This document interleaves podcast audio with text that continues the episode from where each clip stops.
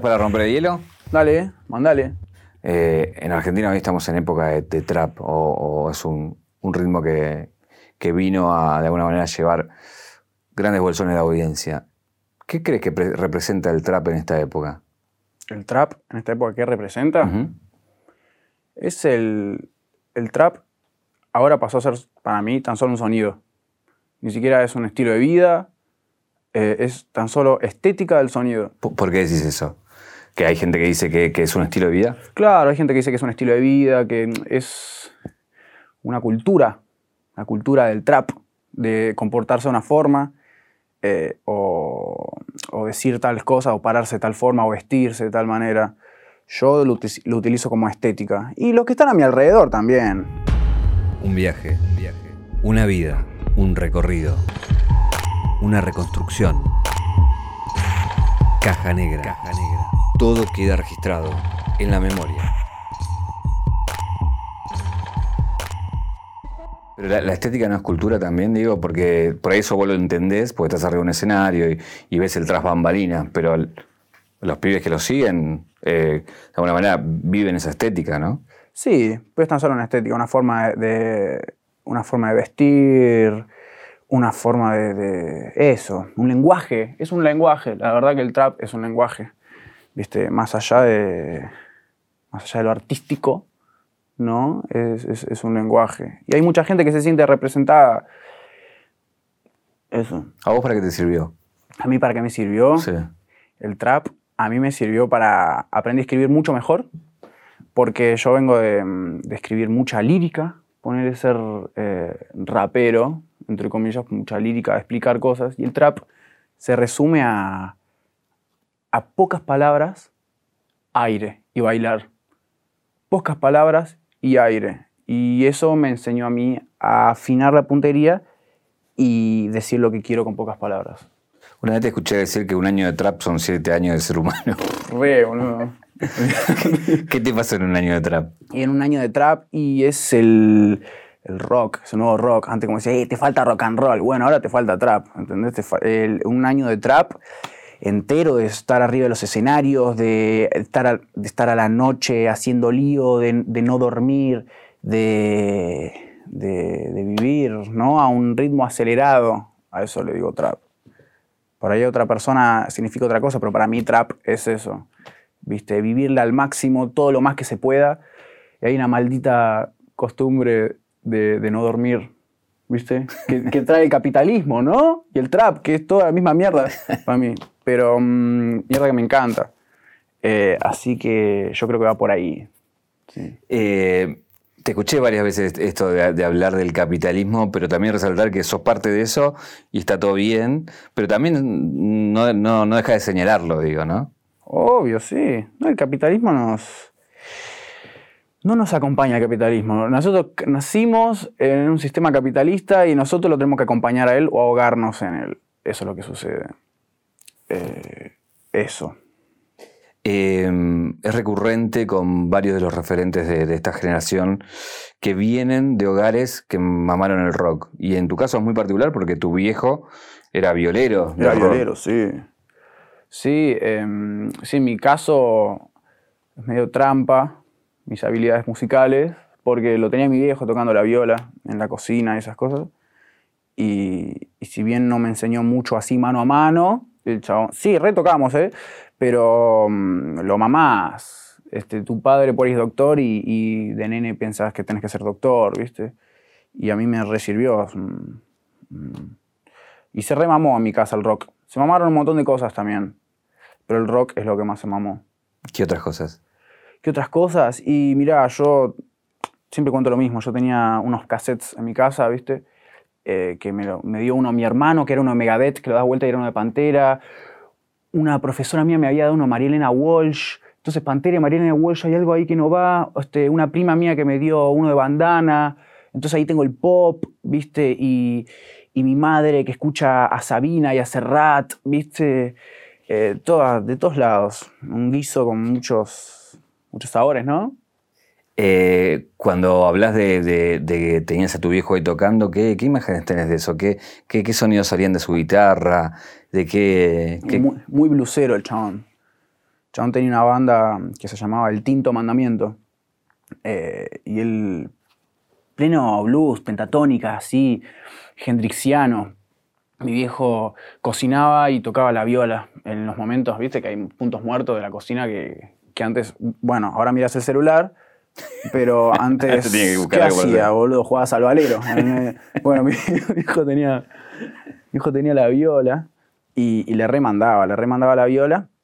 Y en la viola criolla también. Guitarra criolla así y mandarle bluseramente. A, a los hippies. Mucho punteo. En mi casa mucho punteo. Y poca canción popular. Claro. Muy poca canción popular. Mi viejo no canta. Y yo tampoco. Yo no puedo hacer... Me gusta tocar la guitarra, todo, pero sufro mucho cuando me dan la guitarra. Toma, vos tocas la guitarra, toma, este, cantate una, una canción, dale, subímela, dale, dale. A ver, el boludo del fogón. No, a mí el del fogón no me gusta hacer. Me encanta que haya otra persona que lo haga, porque me lo sube, me la sube. Mira, me angustia hablar de esto. Ah. pero bueno, esa, ¿viste? No, no, no, no me gusta mucho cantar canciones. En, en canciones lo, lo nombrás eh, y con tu presente, digo, no sé, ¿a qué edad te dejó tu viejo? Y yo tenía, justo yo tengo un problema ahí eh, espacio-temporal muy grande, pero me imagino que hace cuatro años, yo tengo 20, más, como a los 20, yo tengo 26 a los 20, 19 años me habrá dejado. Mira qué quilombito tengo en la cabeza. Y, ahí te- y lo que sí heredaste es, es su viola, tocas con su Sí, viola. toco ¿no? con su viola, toco con, su, con sus pedales también. Entonces tengo un sonido que ya lo tengo como en el ADN realmente. ¿Viste? Ya tanto que lo escuché, entonces me es fácil eh, pasarlo a mis manos. ¿Viste? Eso que tanto escuché. Eh, y él, él te vio como en esa parte donde vos estabas ahí metido en la, en la música a pleno, quizás en otro estilo, y hoy estás en otro lugar y ya con una exposición que seguramente si, si, si te hubiera visto, ¿qué pensás que, que- que podría decir de vos? Y yo creo que mi viejo se murió tranquilo. Cuando vio que estaba más o menos bien, que daba mis clasecitas de guitarra, y que estaba piola, que podía mantenerme ahí, yo creo que, que el chabón eh, se fue tranquilo, se fue tranquilo, yo creo. No sé si tranquilo, pero con esa, con esa paz, porque su hijo andaba bien, ¿viste? Nunca me vio un bardo, yo nunca fui un pibe muy bardero, ¿viste? Eh, entonces yo creo que eso. Pensaría muy bien mi, mi viejo. Mi vieja me ama. Y mi viejo yo creo que también, sí. Re, pensaría eso.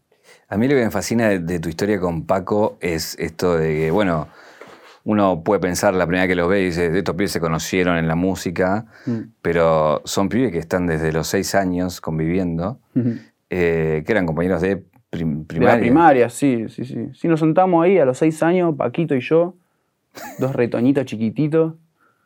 Yo me acuerdo del chabón todo inteligente, Paquito muy inteligente, se sabía todos los barrios, se sabía todas las cuentas, se sabía todas las cosas en primer año, ¿viste? Cuando la profesora te hace pasar así a demostrar tus habilidades. Y yo no, pero... ¿Cómo se sabía todos los barrios? No sé, era como un nene que ya sabía, ya tenía calle. El guachín era como que conocía todo, sabía to- dónde te mandaban todos los subtes, sabía todo, ¿viste? Me imagino de, de tanto que acompañó a la madre a laburar, no sé. Pero Seis años. Seis años estoy hablando. Seis años que es primer grado. Sí, primer grado, claro. Sí. Ahí sí que había dos superdotados y uno era Paquito, ¿no? Y bueno, después yo. ¿Y vos qué sabías a esa edad? Nada, yo, toca- yo la subía. Agitabas. Yo, yo la agitaba, yo era un nene subidor, la verdad. Eh, pero también no solamente compartían primaria, sino que es una especie de tu hermano porque su mamá trabajaba y se quedaba a vivir con ustedes hasta que tu- su vieja volvía del laburo, ¿no? Claro, totalmente. La, la mamá de Paquito se rompía el lomo y, bueno, mis viejos también, pero eran artesanos, entonces laburaban en casa. Claro. Eso es lo que pasaba. Y, y bueno, Paquito venía a casa y éramos hermanitos, realmente. Todos los días ahí eh, merendando, mirando el chavo, este, a cara de perro.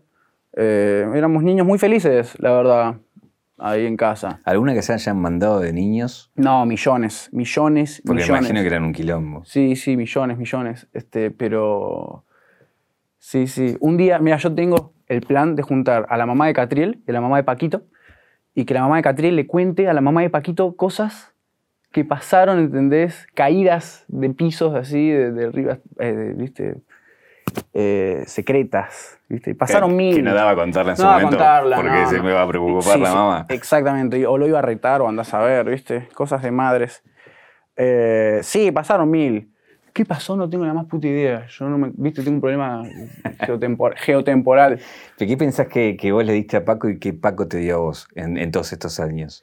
en todos estos años, yo creo que aprendimos a hacer, yo creo que aprendimos juntos a, a vivir, primero desde los 6 hasta, hasta los 13 años, imagínate que sos, eh, sos una creación de tus padres y de repente aparecen las primeras, los bailes, las chicas, eh, los, como, no sé, de todo. Yo creo que ahí como que mamamos todos juntos y después nos separamos, porque él se fue a un colegio y yo me fui a otro y, y volvimos a, en forma de, música, ¿viste? Porque yo quería tener un baterista, y todos tocaban la, batería en mi, colegio, que yo fui a un colegio de música.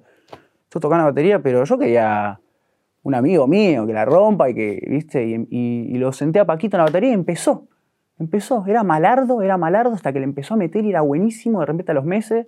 Y nos hicimos la, la banda y aprendimos todos juntos. O sea, él realmente. empieza porque vos lo sentás, pro- o sea, tipo, aprender a tocar esto. Sí, ojo, la vieja de Paquito eh, hace, es, es música también. Ah. Sana personas con la música y con sus manos. Pero de ahí a ejecutar la música es otra cosa, ¿viste? Así que eso.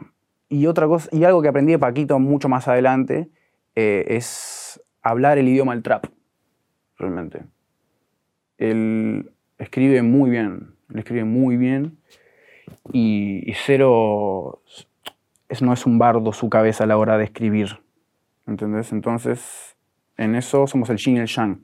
Pues yo soy un bardo eh, para escribir, ¿viste? Ahora no, pero porque lo aprendí de él. Ya, ya iremos a la parte más de, de usted ya como, como dúo.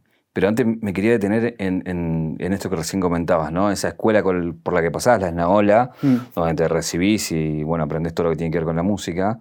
Y nada, veo un video, por ejemplo, que estás en la escuela tocando Megadeth con los pelos largos. Curtían eso, ¿no? Básicamente. Sí. Bueno, yo aprendí mm, mi calle, la calle de Catriel, la calle musical, obvio. ¿no? Yo la aprendí todo en el patio del colegio. Yo fui a un colegio de música clásica, el Esnaola, que es como un... ¿Viste Harry Potter? Sí. Es lo más parecido a Hogwarts que hay para mí en Buenos Aires.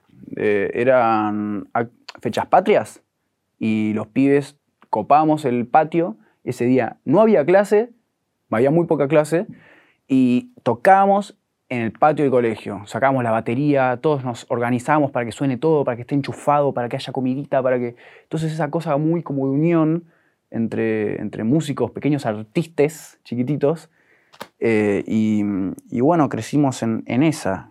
En esa época yo escuchaba metal como escuchaba Cerú Girán también. Lo que pasa que no me quedaba tan bien Cerú Girán a mí. Yo sentía eso. Una ple- plena estética, como hablábamos antes. Hay gente que le queda bien el, eh, se la cree siendo eh, trapero, gente que se la cree siendo un gaucho. Este, en ese momento a mí Cerú Girán me encantaba, pero me quedaba mejor ser metalero. Yo era un enito eh, todo cachetón. Yo quería ser metalero, no quería ser Pedro y Pablo, ¿viste? Eh, Cuando salís de ahí, eh, bueno, salís ya para enseñar y demás, y un poco con eso te rebuscás la vida, pero también empezás a curtir como todas las jams de, de jazz y todo eso, ¿no? Es como, ah, fue otra escuela, ¿no? También. eso fue pasar del patio a la calle, realmente.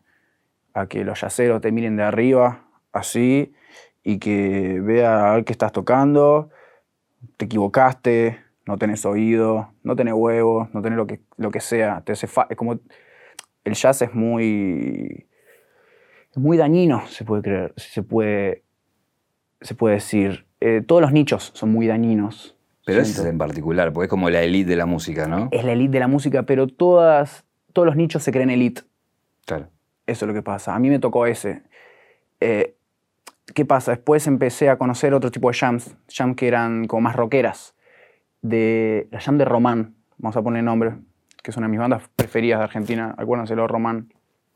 Eh, y esos chabones a mí me enseñaron a, tocar y a, escuchar y, hablar un lenguaje arriba del escenario instantáneo con el otro. Cosas que, el que los yaceros no me, no me entendía porque es un lenguaje tan, tan distinto, tan avanzado, tan en- encriptado que a veces hasta no te dejan hablar con ellos. ¿Qué es hablar? Pararte con instrumento y, y simplemente tocar con ellos, ¿viste? Es una cosa creativa en conjunto que está buenísima, boludo. Así que eso, los, los yaceros la verdad que son un poco más sortivas, pero los amamos también porque me dieron todo. Pero eh, hago este recorrido porque de alguna manera tenés esa escuela de la formación de la esnaola, tenés el jazz por un lado, el metal por otro, la música clásica, que también la nombraste. Sí. Eh, pero nada, de, de- de todo eso empezás a hacer una banda ahí con, con- con Paco, que es una banda, si, si la- si le podemos poner un nombre o algo, a- por lo menos a mí, es una presión muy personal, me suena muy espinetiana, de alguna forma, ¿no? Sí. Eh, digo, ¿es un traje que te quedaba bien también de, la música de Spinetta? Ah, sí, me encantaba. A mí me encanta. Yo me sé en la guitarra temas de Spinetta enteros, pero no me sé ninguna canción, no me sé ninguna letra. Porque a mí me representaba terriblemente lo que pasaba musicalmente, porque es todo muy difícil y yo era un nene muy nerd de la música, entonces eso me interesaba realmente tocarlo, pero no, no le entendía las letras, no me representaban. Entonces, de repente, más adelante llegaron los modo diablo, ponele, ¿entendés? Y me enseñaron a cantar en mi idioma, re flashero. Y si bien yo escuchaba rap y, escuchaba cancerbero y escuchaba eh, eh, cosas eh, muy noventosas, si se quisiera decir, pero no... Aprendí después a hablar el castellano. El idioma hablan los que hablan la- las personas, ¿no? Que no saben música, que es la palabra. Eh, así que eso. Tuve que crecer mucho para entenderlo a Spinetta y entender sus letras.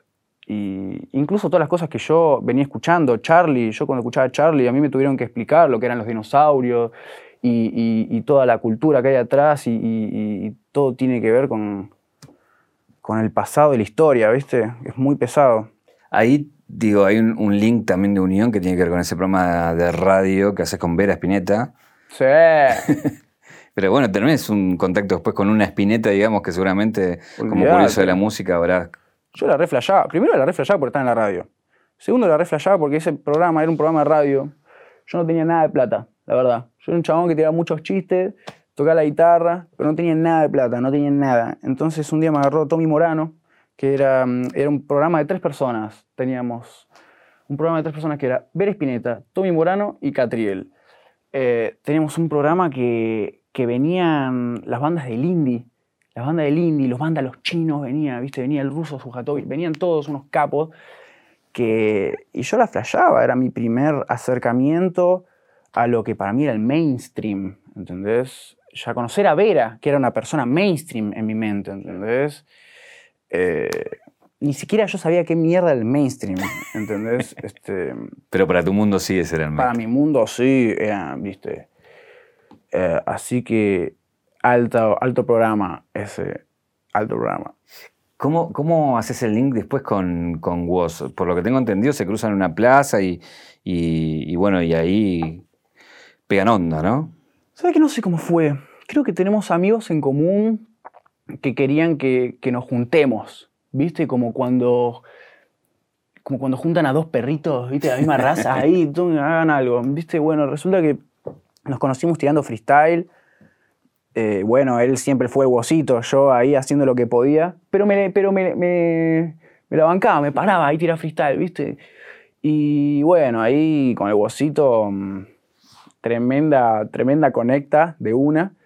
Y un día necesitó un guitarrista o alguien que, que como que lo, ayude a hacer canciones, porque él es freestyler, vos sabés que eh, es el mejor en eso. Y, simplemente me contactó. Me contactó, che, juntémonos a hacer cosas y realmente no sé qué carajo pasó después, pero terminamos haciendo... mm, terminé produciendo un tema, pero no le produje nada. Yo le dije simplemente, lo puse delante del micrófono, le dije, mira, esto es el autotune, vos podés gritar... "Ah", y va a quedar bien. "Ah", y va a quedar bien con autotune. va- nunca vas a desafinar con esto, ¿entendés? Y el dijo, oh, buenísimo. Y ahora es el voz. Olvidate, siempre lo fue. Bueno, pero también fuiste ahí como un testigo también, pero, digo, Caravana es un disco que va a quedar eh, en la historia de estos, de estos tiempos, digamos. es Y un vos tuviste- clásico, es un clásico de la música argentina, olvídate. Yo me siento un padrino de ese... Eso te tenía que preguntarte ahí, ¿qué injerencia tuviste ahí? Y nada, estaba ahí hinchando los huevos mientras, mientras grababan ellos, ¿viste? Es el, el Yalve y el Woz. Son fucking dúos, ¿viste esos dúos? que la rompen para siempre, para toda la vida. Y bueno, ellos dos son un dúo increíble, productor y, y rapero, o lo que mierda sean, porque son mucho más que eso los dos. Eh, y, y nada, yo estaba dando vueltas por ahí, ni siquiera les doy mi opinión ni nada, porque son tan buenos y hacen tan lo que... surfean tan bien la ola, ¿entendés? Que yo solamente estaba ahí surfeando atrás de ellos. ¿Y por qué decís que es un clásico? ¿Por qué es un clásico? Sí. Y porque está en el ADN de millones de personas de la Argentina. Cuando la. Para mí, cuando la música se mete en el ADN de, de- de- de- de un pueblo, ya es un clásico Argentina, del rock argentino. Es un clásico del rock argentino, ya ni se sabe qué es el rock, no me vengan a, a- a decir, ¿viste? Eh, te he visto en, en shows con vos, donde to- tocabas y con tu energía muy particular. Eh, eras parte de eso, pero también decidís bajarte en un punto. Eh, No, yo no. O sea, sí, son decisiones. Pero yo no decidí nada. Lo que pasa es que soy tan manija que yo necesito tener mi proyecto también, solista, y, y- y el Búhos tiene un proyecto tan pesado, y los dos proyectos son tan pesados que no me dan las manos para, para sostener nada. Eso es lo que pasa. A mí me hubiese encantado seguir con el Búhosito hasta la muerte. Me hubiese encantado llegar a Japón con el. ¿entendés? Pero me encantaría llegar a Japón también por mí solo. Entonces nos vamos a encontrar en Japón los dos este, algún día, ¿entendés? Eso. Por eso mi pregunta iba eh, más en eso, que no, lo veía de ese lado, del, de- del lugar de tener que dejar algo que le encontrás muchísimas mm, cosas positivas y buenas y gustos, pero te compite tanto con, con el otro monstruo que sos vos, digo, del- de, la, de, de- de armar todo lo que están armando, que me imagino que es, es, es como mucha carga, ¿no? Sí, boludo. Eh, sí, pensá que para hacer canciones hay una carga emotiva muy grande. Y, y también uno se tiene que reservar esa energía para compartírsela a uno mismo, ¿viste? Para un proyecto en solitario.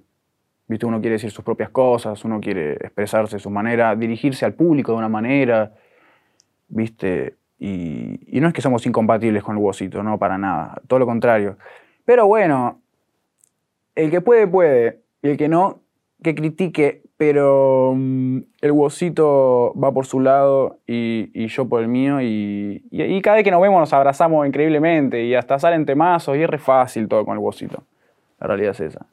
Eh, ahora sí quería entrar en, tu incursión con Paco, ya como dúo y como decir, bueno, vamos a dedicarnos a esto, es por acá. ¿Cómo, se dan cuenta de eso? ¿Cuándo la ven? ¿Cómo toman esa decisión? Mira, yo estaba en la terraza de mi casa, en Nazca, eh, avenida, quilombo. Me acuerdo que Paquito me dice, me mira la carita, me dice, boludo, yo me sé todos tus... Paquito de toda la vida, imagínate que lo conozco. Paquito me dice, boludo, yo me sé todos tus temas, boludo. Estás vos solo ahí arriba del escenario, viste, te estaría mejor que haya dos personas. Y yo, yo emocionadísimo. Imagínate, yo ir remando toda una sola y de repente aparece Paquito, vibró, eh, me tira esa y empezó como tirando unos, uno- uno- unos apoyos y esas cosas. Nos encerramos en un estudio, va, el estudio que era el colchón de mi casa con la compu en el suelo. Hicimos un tema y la rompió, pero a otro nivel. La rompió a otro nivel. eh, y ahí es cuando el chabón decide prenderse fuego y romperla. Eso es lo que pasa. ¿Viste? Y ahí todo sucedió natural, porque el chabón se prendió fuego, yo estaba prendiendo fuego y simplemente estábamos juntos y quemábamos todas las cosas que estaban alrededor a medida que avanzábamos. Eh, así que estuvo buenísimo eso. Eh, así como decís que, que Los es un clásico, creo que también va a quedar como un clásico eh, el tema de las flores con la mote, ¿no? E- e- Esa, ese encuentro que viene en una, en una canción y que después termina rompiendo todo. Eh, pero me gustó eso de que una vez dijiste, la mote fue el primero, el primer famoso que me dio bola. ¿Cómo fue? Olvidar. Y mirá, la, la hago súper cortita. Estábamos en la fiesta del Sodeado en Mendoza, ¿viste? Un saludo para, para esos seres. Y ¿qué pasa? Entrás y te dan un vino con soda. ¿Viste? Imagínate, estaban todos en pedo en la fiesta. Estaban todos en pedo y nosotros recién empezamos a emerger. Y, mm, y de repente como que viene una pareja así, muy borracha y como que me agarra y eh, como que me quiere toquetear y este quilombo. Viene el patoa como que lo saca ahí, toda violencia, toda una cosa terrible. Y la mote me ve de lejos así justo estaba la moto, yo no lo conocía, él estaba como en otro lado arriba, y así me dice, vení Tito, vení, pum. Nos sentamos ahí, nos fumamos uno, y me empieza a, contar cosas de, Me deja tranquilo, me deja tranquilo, porque él es un famoso ya más experimentado, le pasó de toda. las chicas por la calle, como la agarran, la gente cómo se acerca a la moto de una, manera muy violenta, porque, y él me explica la moto y me dice, mira, la diferencia entre vos y yo es que mm, vos sos músico y yo soy actor. La gente me ve por la calle y ve mi cara y reconoce cosas que, por, mis actuaciones, ¿entendés? Vos, vos sos vos mismo todo el tiempo, entonces acostumbrate. Y yo ahí me, me apoyé en la mote, realmente. Mi alma se apoyó en el alma de la mote, así que te amo. Chabón, te amo. Eh, y después salió ese tema, salió el tema con Paquito, que es un experimento social realmente. Ese tema es un experimento social que salió muy bien, eh, porque es como un tema de pop. Tiene tintes traperos, pero es un tema pop. Y a Paquito le encantaba, a mí no me gustaba, la verdad. Es un tema que salió en dos horas. Con, desde la base desde cero y todo así salió en dos, tres horas. Así y, y salió con fritas. Eso es trap también. El trap es hacer cosas en serie, tal vez. ¿Viste? Es algo mucho que tiene el capitalismo, ¿viste? Que te, te hace hacer las cosas ya, ahora, y que se terminen rápido. ¿Viste? Ansiedad y todo eso. Y quizás ese es el valor también, ¿no? De que en poco tiempo saques algo así. Exactamente. Y eso es trap. Mira, yo hay algo que nunca hago que es definir cosas, eh, encasillar cosas, los géneros y todo eso. Yo creo que soy muy degenerado. Justo. Yo siento que soy muy degenerado, no tengo género. Eh, no. La música que hago no tiene género y los pibes son músicos también, no van a ser un género porque es aburrido. ¿Viste? Así que no nos encasillamos nosotros. Si hay alguien que encasilla, eh, ni siquiera es el pueblo, es el que tiene el micrófono en la mano, los periodistas, tal vez, ¿viste? Pero no, yo no me encasillo como nada, yo no Anda a saber qué soy. Ahí lo que pasa con, las canciones que vienen después, que, bueno, tienen que ver con Jala Jala o con eh, Hola Mina, que es una percepción muy personal. Trato no, no, generalmente decir opiniones en las entrevistas, pero para mí es una foto de una época. Eh, y eso cuando lo vi me sorprendió de, de cómo decodificar esa época y ponerlo no solo en una canción, sino en videos. Y justamente desde ese lado, como decís, degenerado, fuera de, género, que es caminar un camino paralelo, que es muy sinuoso también, porque un mal paso estás ahí de, del ridículo, digo, con los elementos que ustedes juegan, ¿no? Ah, olvídate.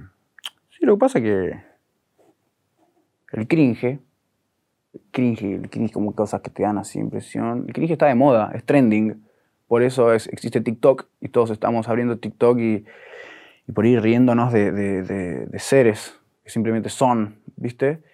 Entonces, nosotros que somos unos sinvergüenza, ¿entendés? Mejor, si le damos bronca a la otra persona, mejor, porque así es el arte. El arte te, te provoca cosas, te puede provocar felicidad, angustia, enojo. Te puede causar mucho enojo también el arte. Y bastante te provocó. Eso es el arte, provocar cosas.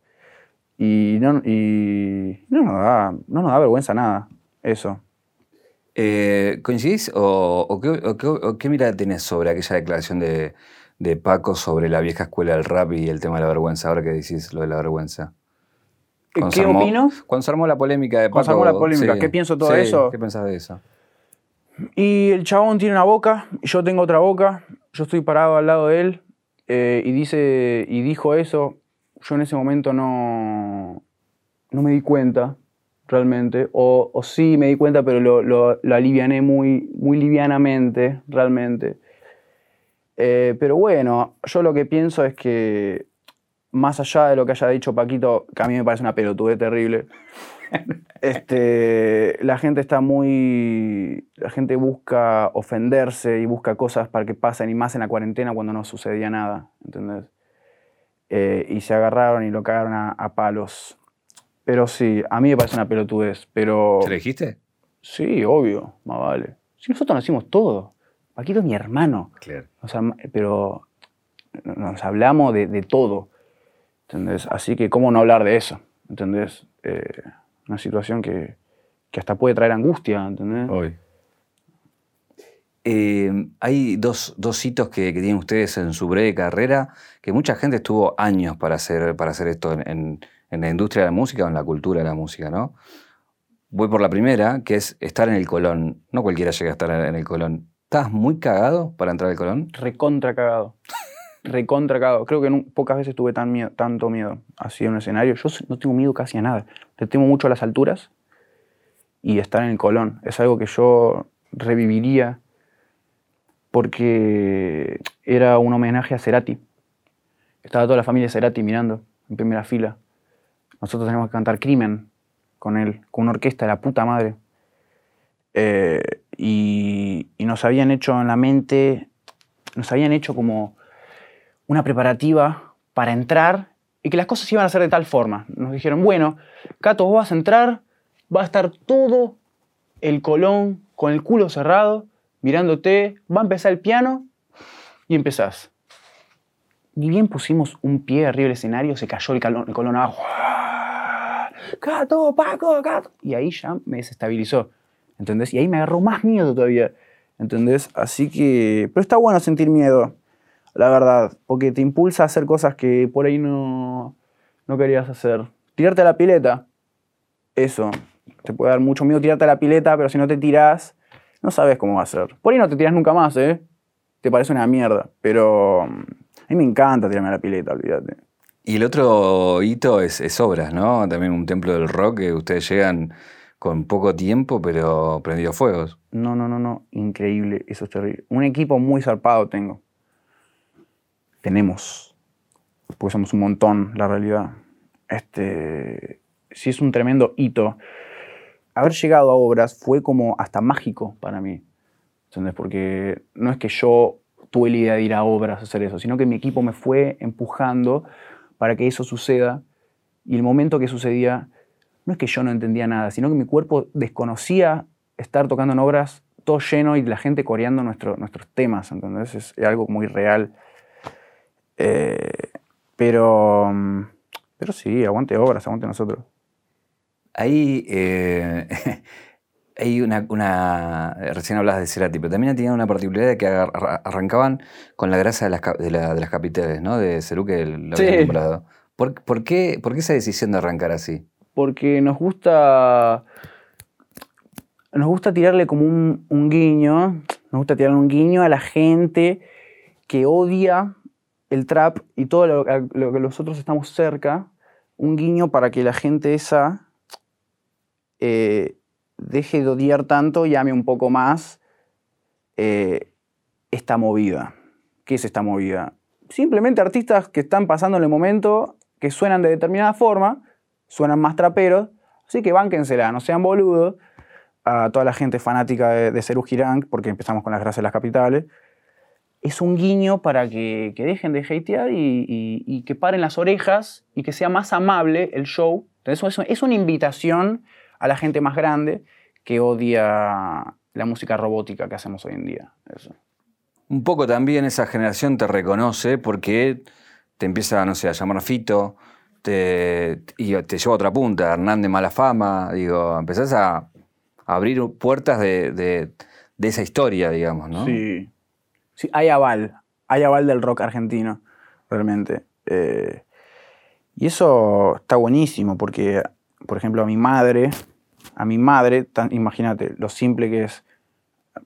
Mi madre, cuando ve que Fito me avala, o que Malafama me avala, o que viene Juana Molina, ¿entendés? Y elige eh, hacer un tema conmigo, o simplemente estar a lo mío, ¿viste? Y mi vieja dice, ah, mi, hijo está haciendo algo, está haciendo las cosas bien, por más que no lo vea tanto, y que sea así como es.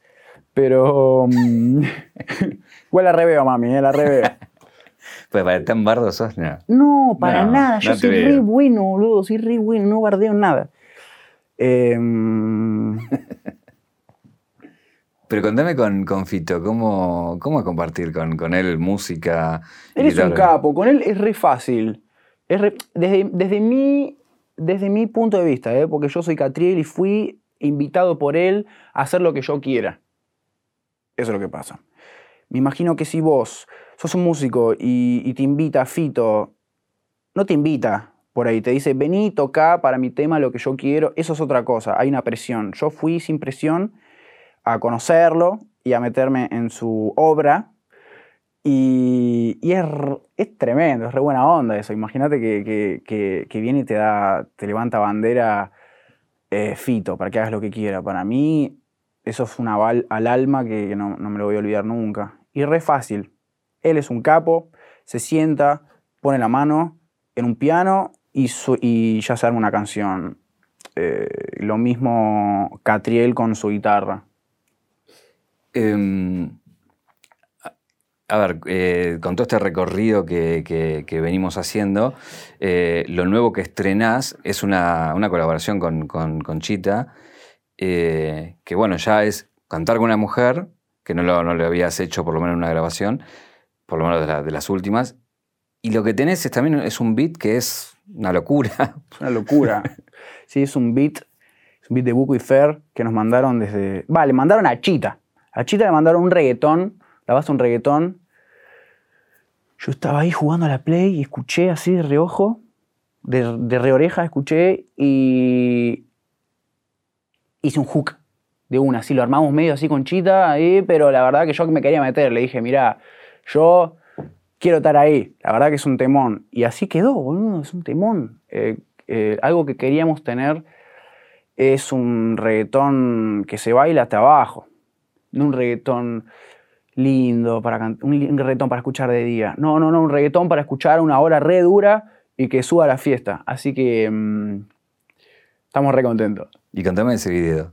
Ese video, no, ese video está ido. Ese video está ido. Bueno, cuando lo filmamos era realmente una escena, una escena de Hollywood. Parecía un. Lo hizo Lorco Videos, que es una persona a la que yo, yo le confío todo. Yo soy un chabón que, que yo no miro lo- los videos del Orco hasta último momento. No, prefiero no ver nada, no cargarme con ansiedad. Yo confío plenamente en el chabón. Y en todos mis directores también, ¿eh? Pero, pero él tiene esa, él me hace, él me hace ver facha, que no me dé cringe, no- hace que no odie yo mi propia obra, ¿viste? Que es algo muy, muy difícil a veces para los artistas. Eh, y bueno, aguante ese tema, es Daily Don Care, loco, no me importa nada. ¿Por qué la, la- la lágrima? Porque la lágrima esta no es una lágrima, sino que es un momento desesperado de, mm, de la cuarentena, de mucha ansiedad. Y hablé con Toto eh, Tatuador. Toto Tatuador se llama, Toto Tatuer. Y fue y me hizo una línea en la cara. Así está- estaba aburrido yo realmente. Y sabes la data de que te acuesten y que te hagan una línea en la cara. Y que tenga que salir recta y, y- y, y los nervios del chabón, la ansiedad de que le salga bien una línea en la cara y, y yo ahí todo entregado. Eso está bueno, para pasar el tiempo está bueno. ¿Y qué le dijiste? ¿Hacemos una línea en la cara? Haceme algo, le digo. Haceme un tatuaje. Una línea en la cara, dale, pum, dale. Listo. Y queda bien. Yo en el chabón ese confío plenamente también. Sí. Yo me entrego al artista cuando el artista hace las cosas bien. El chabón es un tipo que sabe de, de estética, sabe, eh, sa- tiene gusto. Entonces. ¿Y qué representa el 7 en tu vida? el 7 en mi vida y queda re piola en el medio de mi nombre. Queda Por re eso, piola. ¿no? No, hay un montón de cosas más, pero son medio inexplicables, la verdad. Pasaron muchas cosas con el 7. Hice viajes al, hice un viaje al norte, muy de guachín. Hice un viaje al norte que, que, bueno, cruzamos este, brujos y esas cosas y todos me, me- me- me dieron vueltas con el 7 a mí, ¿viste? Eh, nacimientos y muertes también. Eh, los 7 y los 14 mm, en mi vida son muy fuertes, ¿viste? Muchos nacimientos y muchas muertes. Eso es muy loco realmente, algo que hicimos siempre con mi madre. Eh, así que bueno, la- el, y para darle Mystic, el 7 es mío. Hay otros artistas que tienen el 7, pero perdón, el 7 es mío, papá. Eh, hay un- un- unos personajes que también se repiten en tu música, que por lo menos eh, en, en algunas que reconozco, que tienen que ver con los Simpsons, ¿no? En el video Sí. eh, aparece mucho. ¿Por qué esa recurrencia? y porque Los Simpsons es un folclore, no sé si mundial, pero en Argentina pegó mucho. Eh, porque Los Simpsons estaban en la televisión abierta, la televisión que no por cable, no pagada. Y bueno, en mi casa no teníamos televisión pagada. ¿Y qué se veía? Se veían Los Simpsons. Vos prendías tal canal Y me encanta que digo tal canal, ¿no? Quiero ver, ¿viste? por la duda, no se sabe, ¿viste? Eh, prendí hasta el canal y, y bueno, todos tenemos chistes de los Simpsons dentro del ADN. No sé si todos, pero todos los que no tenían cable vieron los Simpsons. Y todos los que tenían cable también lo vieron. Así que no me vengan así que no conocen a los Simpsons, porque los reconocen. Eh, y yo me siento muy identificado con Bart Simpson, un poco, ¿viste? Eh, y con otros mill- millones de personajes más. Los Simpsons es una, es una biblia realmente, en donde están todos los personajes que puede haber adentro de una ciudad, ¿viste? Y por eso me encantan. Son folclore mundial, creo. Si, vamos a la caja negra de tu vida, ¿cuál es el momento que te convierte en Catriel, el Catriel que sos hoy? el, el Catriel que soy hoy. A los, a los tres años, a los tres años cuando mi papá me cuelga una guitarra en un asado y me da una lapicera.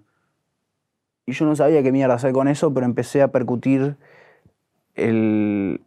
Empecé a golpear la, guitarra con mi lapicera y ese fue el primer instrumento que- que agarré y a partir de ahí fui Catriel. A partir de ahí la música me consumió y nunca paré de ser Catriel hasta ahora. Eh, si bien antes era un niño y ahora crecí, siempre fui lo mismo. Realmente siempre fui lo mismo. Medio como que nunca. Si bien me encantan los cambios, hay algo acá adentro que nunca, nunca cambió. En una caja negra, adentro hay algo que sirve de excusa a una pregunta. Uh, ¿lo sacás vos o lo saco yo? Sácalo ¿Lo vos. saco yo? Sí, sácalo vos. ¿Así, traca, traca, de arriba? Sí. A ver, permiso, ¿eh? Sí, dale, A ver dale. que me regalan. Dale, dale. Uh, uh, lo que más me gustan, flores, boludo. Están re cara aparte, boludo. No tiene olor. No sé cómo se llaman, pero las amo. Tuve una. Yaragua al gordo largo. El gordo largo es una novia que tuve yo, que la amé mucho, que me hizo. mm, Me hizo conocer. ¿Qué son las, las plantas? Me hizo acariciar las plantas. Yo era un chabón muy. Muy trap. Yo estaba en un momento muy trap, muy trap, ¿viste? Y. Y ella me dijo, pará, tranquilo, no rompa las plantitas. Yo estaba como en río detrás, rompiendo el poto, ¿viste? Tras. Me dice, tranquilo, para acariciar la plantita. Acariciarla, sentila. ¿Viste? Mirá, es vida, ¿viste? Y a partir de ahí me veganicé claro. un poco más, me hice más consciente de que hay seres increíbles que no hablan ni sacan temas, como este. Y, y bueno, eh, mirá todo lo que me hizo acordar. ¿Eh? Una flor bonita, así que bueno. La, la pregunta con, con esas flores, bueno, la, la- la primera fue con la mote. Hoy si tuvieras que elegir, ¿con quién compartirías la flor? ¿Con quién compartiría la flor? Si te digo una persona. Y con mi elegir. viejo. Yo si me fumo una flor, me fumo una flor con mi viejo. Me encantaba a mí, es algo que volvería a hacer. Eh, y eso, sí, con él, con él. Las flores, para mí regalar flores no es un, es un gesto que sale de un lado bueno, pero regala, estás regalando algo muerto que se va a marchitar en el día mañana. Regalame una heladera. Regálame, no sé, boludo, una pelota. Regálame un, un vaso de agua que lo puedo consumir, se transforma en vida. Pero bueno, las flores siempre me parecieron algo re loco, muy caro y muy perecedero. ¿Perecedero? Perecedero. Perecedero, ah, va. ¿Cómo va tu camino a transformarte en robot? En robot, increíble. Increíble, porque es un robot con ciencia. ¿Qué te falta? ¿Qué me falta? Y experiencia, la verdad, porque mm, eh, es difícil convertirse en un robot siendo tan eh, apostador a la vida. No sé cómo decirte. ¿Viste? A mí me- soy un chabón que me gusta mucho la vida, me gusta el sol, me gusta sentarme en una plaza ver los perritos, cómo se juegan, ¿viste? Y convertirme en un robot. ¿Qué es convertirme en un robot? Yo quiero hacer música del futuro, quiero estar conectado siempre con las máquinas, me gusta abrir el celular, me gusta, ¿viste? Soy un chabón medio robótico, la verdad. Eh, pero me hace falta experiencia, a ver qué, qué depara en los años siguientes. Porque cada vez la tecnología está más zarpada, ¿entendés? Y por ahí simplemente vendan un chip que te transforma en todo lo que necesitas, ¿entendés? Pero te pongo en un quilombo. ¿Cómo le competís cuando ya estamos, pero Sí, en, en unos años las máquinas van a hacer la música? Ya- van a- ya está pasando. Ya, lo está, ya lo está pasando. Pero ¿cómo le competís vos de músico a, a- a máquinas que pueden componer lo que quieran, como quieran, con quien quieran, con la voz que quieran? Mira, si vos te pones en una calle a, a golpear basura con palitos, eh, con, con flow, eh, es mucho más atractivo para otras vidas. Hay, algo que las máquinas no pueden replicar, que es el amor. Eso es lo que no pueden hacer las máquinas. Entonces, si vos haces lo que haces con amor y con las menos máquinas posible también, eh, ahí le haces competencia realmente, ¿viste? Mm, yo creo que va por ahí. El amor mata a, a los robots. Pero pueden convivir un poco, van a empezar a convivir. Ya están empezando a convivir los hijos de puta, la verdad. ¿Hay alguna pregunta que no te hice, que te hubiera gustado que te haga? No, loco. No, no, no. Me gustó, me gustó. Gracias, Cato. A vos, loco.